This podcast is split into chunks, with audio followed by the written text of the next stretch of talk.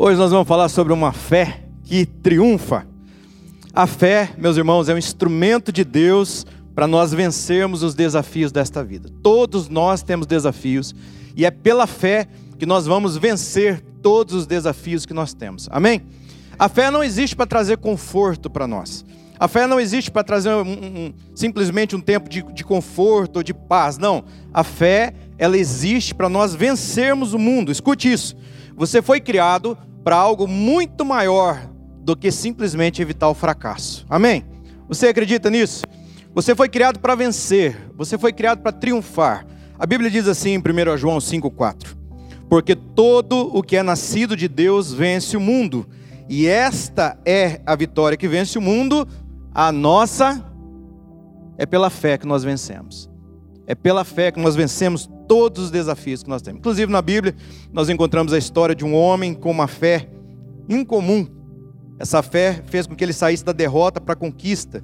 Eu queria ler com você aqui o texto do, Evangelho de Marcos, a partir, é, capítulo 9, a partir do verso 14, diz assim: Quando chegaram onde estavam os outros discípulos, viram uma grande multidão ao redor deles e os mestres da lei discutindo com eles. Verso 15.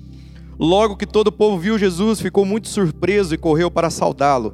Perguntou Jesus: O que vocês estão discutindo? Um homem no meio da multidão respondeu: Mestre, eu te trouxe o meu filho que está com o espírito que o impede de falar. Onde quer que o apanhe, joga-o no chão. Ele espuma pela boca, ele range os dentes e fica rígido. Pedi aos teus discípulos que expulsassem o espírito, mas eles não conseguiram. E respondeu Jesus: Ó oh, geração incrédula, até quando estarei com vocês? Até quando terei que suportá-los? Tragam-me o menino. Então eles trouxeram, e quando o espírito viu Jesus, imediatamente causou uma convulsão no menino. Este caiu no chão e começou a rolar, espumando pela boca. Jesus perguntou ao pai do menino há quanto tempo ele está assim. Desde a infância, respondeu ele. Muitas vezes o tem lançado no fogo e na água para matá-lo, mas se podes fazer alguma coisa, tem compaixão de nós e ajuda-nos. Se podes, disse Jesus, tudo é possível àquele que crê. Imediatamente o pai do menino exclamou: Eu creio, ajuda-me a vencer a minha incredulidade. Amém? Essa, esse texto aqui revela, em primeiro lugar, o retrato de uma vida sem Jesus, na vida desse jovem menino que estava aqui possesso por um espírito mau, por um espírito imundo é uma vida de isolamento, sofrimento, de perturbação, falta de propósito, né? falta de expectativa na vida. Então o pai dele sensibiliza, porque a Bíblia diz que ele está aqui cuidando desse menino desde a infância, tem sofrido com essa situação, e o pai dele leva ele até Jesus. O pai acreditava no seu íntimo que Jesus era poderoso para curá-lo. O pai acreditava no seu íntimo que Jesus era poderoso para colocar todas as coisas em ordem novamente. Ele acreditava pela fé que ele sairia vitorioso daquela situação. E quais são as ações baseadas na vida deste homem aqui, de uma vida de fé que triunfa? Em primeiro lugar, a primeira ação de uma fé que triunfa é essa aqui, ó. Reconheça a sua condição. Amém? Se você quer triunfar, se você quer vencer, a primeira coisa que você tem que fazer é reconhecer a sua condição. Um dia desses eu passei mal, não estava muito bem, fui ao médico, voltei, e a minha esposa perguntou: o que é que você fez lá no médico? Ele disse: ah, ele me fez algumas perguntas, me passou alguns exames, mas disse que está tudo bem. Mas eu não estava bem, passei mal de novo. Agora, voltei de novo ao cardiologista, minha esposa foi junto. E o médico falou: Então, o que é que traz você aqui? E eu disse: Ó, oh, eu não passei muito bem. E a minha esposa disse: Ele passou muito mal. Daí ele perguntou: E a sua pressão? Aí eu disse: Oscilou um pouquinho. Ela disse: Estava muito alta a semana toda. E ele falou: Você tem ficado estressado? Eu disse: Um pouco. Ela disse: Não, ele está muito estressado. Eu falei: Irmã, próxima vez a irmã não vai vir mais, tá? Então. Como é que tem sido a tua carga horária? Disse, ela tem abusado um pouquinho. Então o médico disse: Nós precisamos fazer uma bateria de exames. Você não está bem. Irmão, não adianta eu ir ao médico e dizer: Está tudo bem. Está tudo bem, não tem dor de cabeça, não tem problema nenhum, não tive náuseas, não tive tontura, não vomitei. Não é verdade. Para que você seja abençoado, a primeira coisa que você tem que fazer é reconhecer a sua condição. Tem gente que a gente pergunta, irmão, está tudo bem? Está tá, tá tudo bem, mas não está bem, lá no fundo não está bem. Você precisa reconhecer a sua condição. Vamos para o texto? O verso 17 diz assim: Um homem no meio da multidão respondeu: Mestre, eu te trouxe o meu filho que está com o espírito que o impede de falar. Tem uma coisa que a gente não consegue resolver. Nós temos um problema na nossa vida que somente o Senhor pode resolver essa nossa condição. Ele continua: Onde quer que o apanhe, joga-o no chão, ele espuma pela boca, ele range os dentes, ele fica rígido. Eu pedi aos teus discípulos que o expulsassem o espírito, mas eles não conseguiram. Veja, o pai ele reconhece a triste condição do filho. Ele, ele fez o melhor que ele podia. Ele tentou de todas as formas, inclusive levou para os discípulos para que eles tenta, é, pudessem expulsar aquele espírito imundo, mas eles não conseguiram. E como nós vimos na mensagem, inclusive na mensagem de domingo, às vezes, irmão, nosso melhor não é suficiente. Não adianta você fazer o teu melhor. Tem coisas, irmão, que você tem que reconhecer diante de Deus que você não é capaz. Amém? Você tem que reconhecer. Às vezes Deus permite a gente passar por certas situações.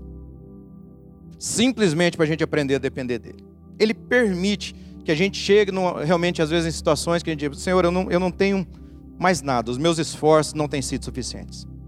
Tudo que eu faço, por melhor que seja, não é suficiente. Não é suficiente. Nós vimos, inclusive, e eu alistei aqui que eu queria falar, que nós temos alguns problemas para reconhecer a nossa limitação. Um dos problemas é o orgulho. Tem gente que é orgulhoso, não reconhece diante de Deus o seu problema, a sua condição, que às vezes está se arrastando há anos. Mas o orgulho é tão grande que impede que você reconheça. A segunda coisa é teimosia.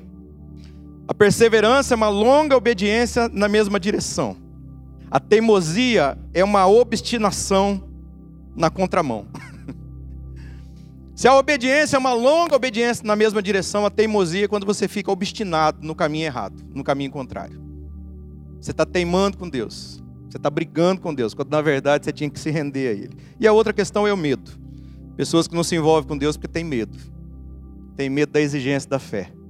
Tem medo de tomar uma postura. Tem medo de tomar uma atitude diante de Deus e depois saber que vai estar nas mãos dele. Então tem gente que, por causa disso, não reconhece a sua condição. A primeira ação de uma fé que triunfa, que nós aprendemos aqui, é reconheça a sua condição diante de Deus. Amém?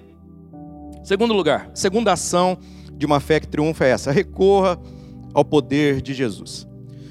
Muitas vezes, diante de uma situação difícil, a gente recorre ao vizinho, a gente recorre ao amigo, a gente recorre ao advogado, ao gerente do banco, ao patrão. Irmãos, vou dizer uma coisa: não tem nada de errado você recorrer a essas pessoas. Mas tem coisas, tem respostas que só Jesus pode dar. Tem situações que só Jesus pode mudar. O homem que levou o, rapaz aqui diante dos discípulos, né? E os discípulos não puderam expulsá-lo. Então ele leva para Jesus. Vamos de novo para o verso 17. Diz assim: Um homem no meio da multidão respondeu: Mestre, eu te trouxe o meu filho que está com o espírito que o impede de falar. Veja que o sofrimento do menino aqui se estendia há anos. E não tinha nenhum progresso, nenhuma melhora, anos de sofrimento, de angústia, de dor. Daí o pai, no auge do sofrimento, sabe o que ele faz? Ele vai até Jesus ele recorre a Jesus, ele recorre ao poder de Jesus. Todas aquelas pessoas que recorreram a Jesus, todas aquelas pessoas que se encontraram com Jesus, foram impactadas pelo seu poder. Amém? Ele vai até Jesus. Jesus perguntou ao pai, no verso 21.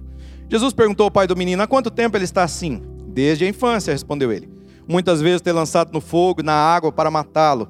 Mas se podes fazer alguma coisa, tem compaixão de nós e ajuda-nos Irmãos, é importante que você saiba, Deus não tem problema nenhum com as nossas limitações, com os nossos problemas.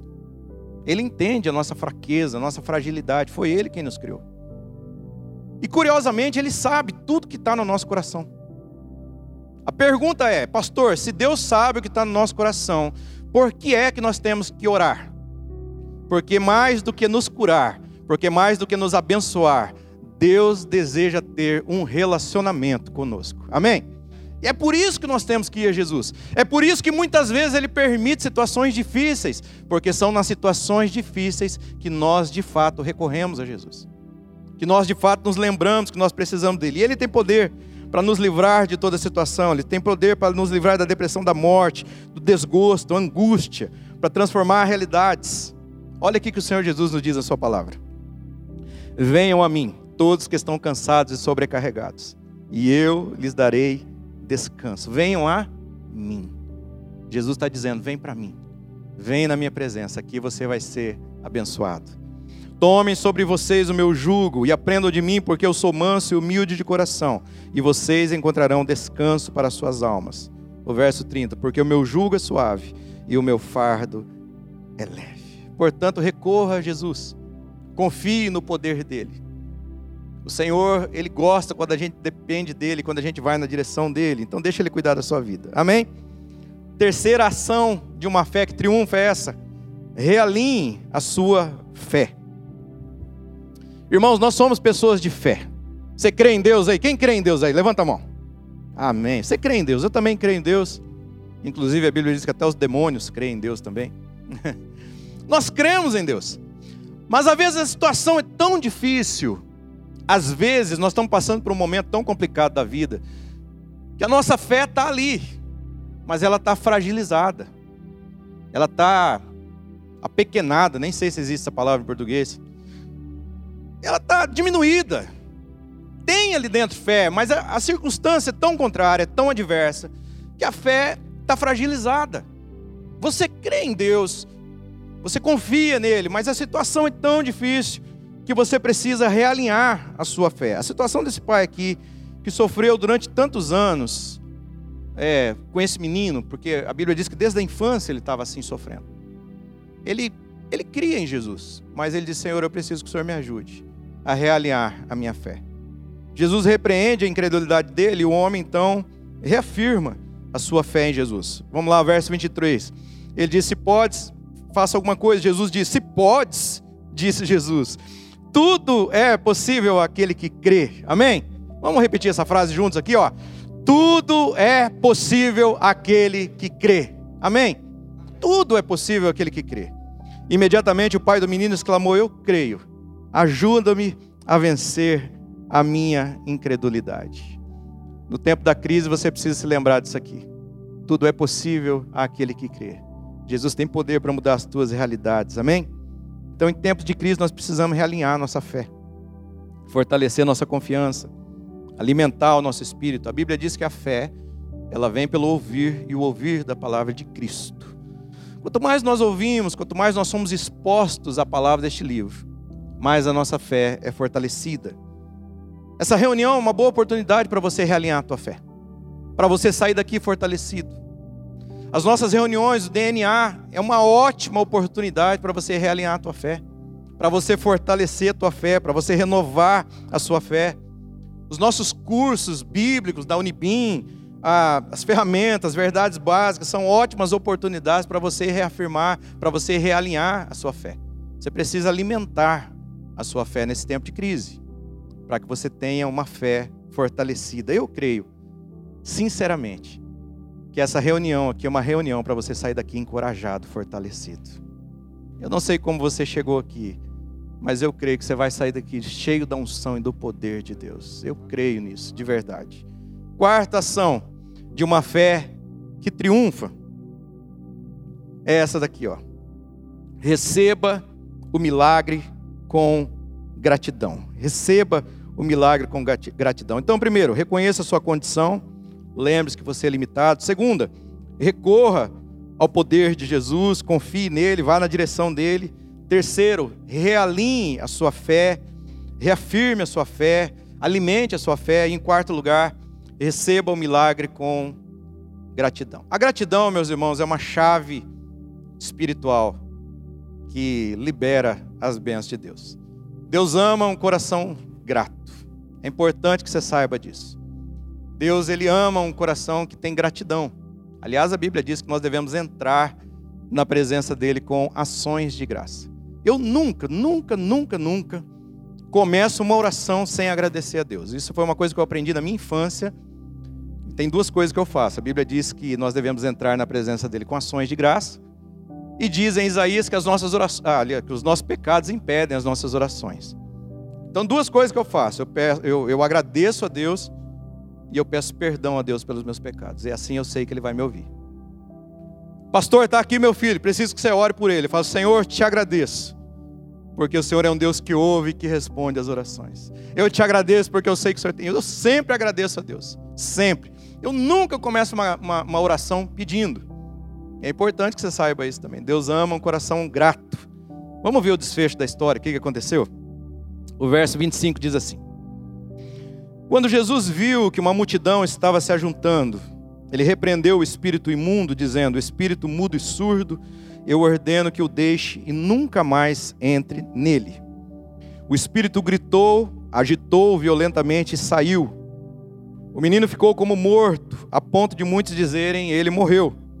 Mas Jesus o tomou pela mão e o levantou, e ele ficou de pé. Esse aqui é o resultado da fé desse homem aqui, que é uma fé que triunfa. Libertação, restauração, recomeço, esperança, ânimo. Tudo isso acontece quando nós temos uma fé que triunfa. Agora eu queria ler esse mesmo desfecho com vocês, na, nas palavras do evangelista do Lucas. Veja como ele descreve essa mesma cena. É a mesma cena, mas está no outro evangelho agora de Lucas. Veja como é que ele descreve o final dessa cena. Quando se ia aproximando, o demônio o atirou no chão e o convulsionou. Mas Jesus repreendeu o espírito imundo, curou o menino e o entregou ao seu pai. E todos ficaram maravilhados ante a majestade de Deus. Vejam, eles ficaram maravilhados com o milagre, eles estavam radiantes, agradecidos pelo poder de Deus. Radiantes pelo milagre, agradecidos. Nós temos uma outra cena na Bíblia onde Jesus cura dez leprosos, mas apenas um deles volta para agradecer. Apenas um deles. Todos nós, meus irmãos, somos como este jovem mundo precisando de libertação, precisando de cura, precisando da intervenção de Jesus, precisando do milagre de Jesus.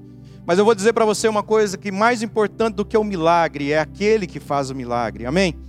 Jesus deseja ter um relacionamento conosco. O milagre é apenas uma ponte para nós nos aproximarmos dele. Então, mais importante do que a salvação é o Salvador. Mais importante do que a bênção é o abençoador. Eu sei que você está aqui nessa tarde buscando bênção de Deus. Não tem problema. Mas o que eu quero que você saia daqui nessa tarde é com a presença dEle, em nome de Jesus. Amém? Porque é isso que você precisa. Se você tiver a presença de Jesus, você tem tudo o que você precisa. Então você precisa ter um coração grato. Deus não deseja apenas libertar as pessoas, mas Ele quer se envolver com as pessoas. Ele quer estar próximo das pessoas. Nessa tarde eu gostaria que você voltasse para agradecer a Deus. Se voltasse para Ele nessa tarde. Que você não apenas viesse aqui pedir, mas que também você pudesse olhar para trás para as bênçãos que você recebeu até aqui. E você pudesse também agradecer a Deus. Porque às vezes a gente fica tão focado naquilo que nos falta, que nós esquecemos de agradecer por aquilo que nós temos. Essa semana meu pai é, sofreu um acidente de moto. Ele tem mais de 70 anos e, e um carro atropelou ele lá. Enfim. Mas milagrosamente ele saiu ileso. Todo rasgado, um pouco ensanguentado, mas não partiu nenhum osso, nem nada. A moto saiu meio assim, ele montou na moto e foi embora para casa. Eu vejo isso como um grande livramento de Deus. Porque depois, né, depois que acontece o acidente, o pai falece, aquela coisa toda, a gente fica. Mas por que a gente não agradece nos livramentos de Deus na nossa vida? Se você olhar para a tua vida, tantas coisas que Deus tem feito, eu gostaria de chamar a tua atenção nessa tarde, para que você pudesse agradecer a Deus, para que você pudesse voltar o teu coração a Jesus nessa tarde. Eu vou pedir para você ficar em pé nessa tarde, em nome de Jesus, para que você pudesse ter um coração grato a Jesus, grato. E eu quero fazer mais do que isso. Eu quero dar oportunidade a você nessa tarde que está aqui. Talvez tenha vindo a essa reunião várias vezes, ou é a primeira vez, eu não sei. E gostaria nessa tarde entregar a sua vida para Jesus. Eu não vou ficar fazendo um, apelo longo aqui. Mas se você sentir no teu coração o toque, o chamado de Jesus, eu vou pedir para você amorosamente, para você sair do seu lugar, vir aqui à frente. Eu quero orar por você nessa tarde aqui. Se alguém nessa tarde gostaria de entregar sua vida para Jesus, dizer: Senhor, eu estou cansado, do meu jeito não está dando certo. eu quero recomeçar do jeito certo, do teu jeito. Um dia desses eu estava aqui na frente também. Eu quero convidar você, sai do seu lugar, venha, não tenha medo. O altar é lugar de cura, de restauração. Venha, venha. Há alguém nessa tarde? Isso, amém. Obrigado. Há mais alguém nessa tarde que gostaria de entregar sua vida para Jesus? Amém. Isso. Saia do seu lugar, não tenha medo. O altar é lugar de cura e de restauração. Todos nós estamos aqui no altar dizendo que nós precisamos de Jesus. Talvez você está aqui nessa tarde precisando de um renovo, de uma restauração. Você já andou um tempo na presença de Deus, mas se afastou. É o tempo do retorno. Jesus está te chamando nessa tarde. Você quer retornar para Jesus? Saia do seu lugar. Vem aqui, eu quero orar por você. Venha. Tua fé está fragilizada. Tua fé está diminuída. Saia do seu lugar. Vem aqui, vamos orar juntos aqui nessa tarde. Isso. Venha. Há mais alguém? Mais alguém que precisa renovar a sua fé, a sua esperança? Venha. Isso. Saia do seu lugar. Isso mesmo. Venha. Em nome de Jesus. Venha. Isso. Não tenha medo, irmão. O altar é lugar de cura, de restauração, de renovo. É de renovo, Senhor, em nome de Jesus. Essa tarde é uma tarde de cura. Essa tarde é uma tarde de salvação, de renovo nas nossas vidas. De renovo nas nossas vidas, Jesus. Nós te adoramos, Senhor Jesus, nessa tarde. Nós te adoramos, Jesus, nessa tarde.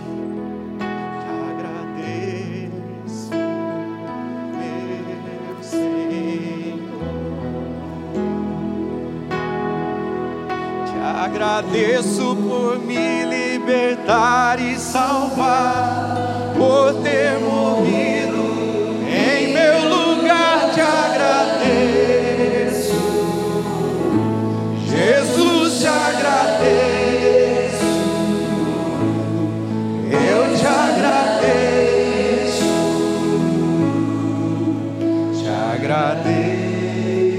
declarar mais uma vez: Te agradeço por me libertar. Vamos juntos. Te agradeço por me libertar e salvar, ter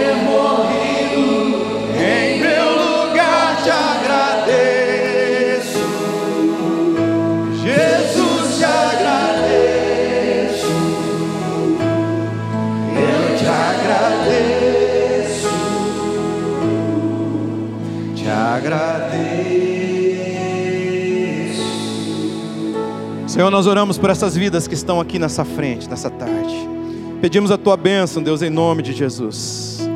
Que o Senhor tome essas vidas diante do teu altar.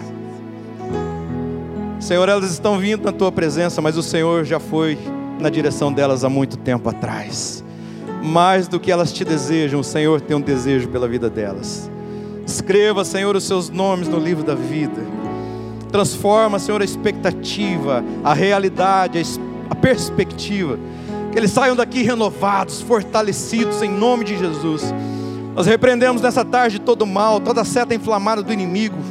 Nós profetizamos bênção, nós profetizamos cura, nós profetizamos livramento, nós profetizamos vida. O Senhor veio para que nós tivéssemos vida e vida em abundância.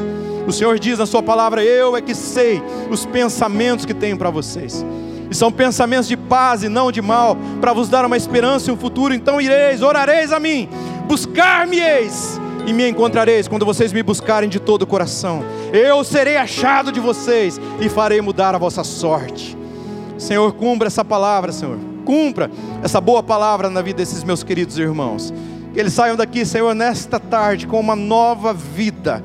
A vida do Senhor está sendo gerada no coração deles. Em nome de Jesus em nome de Jesus. Amém.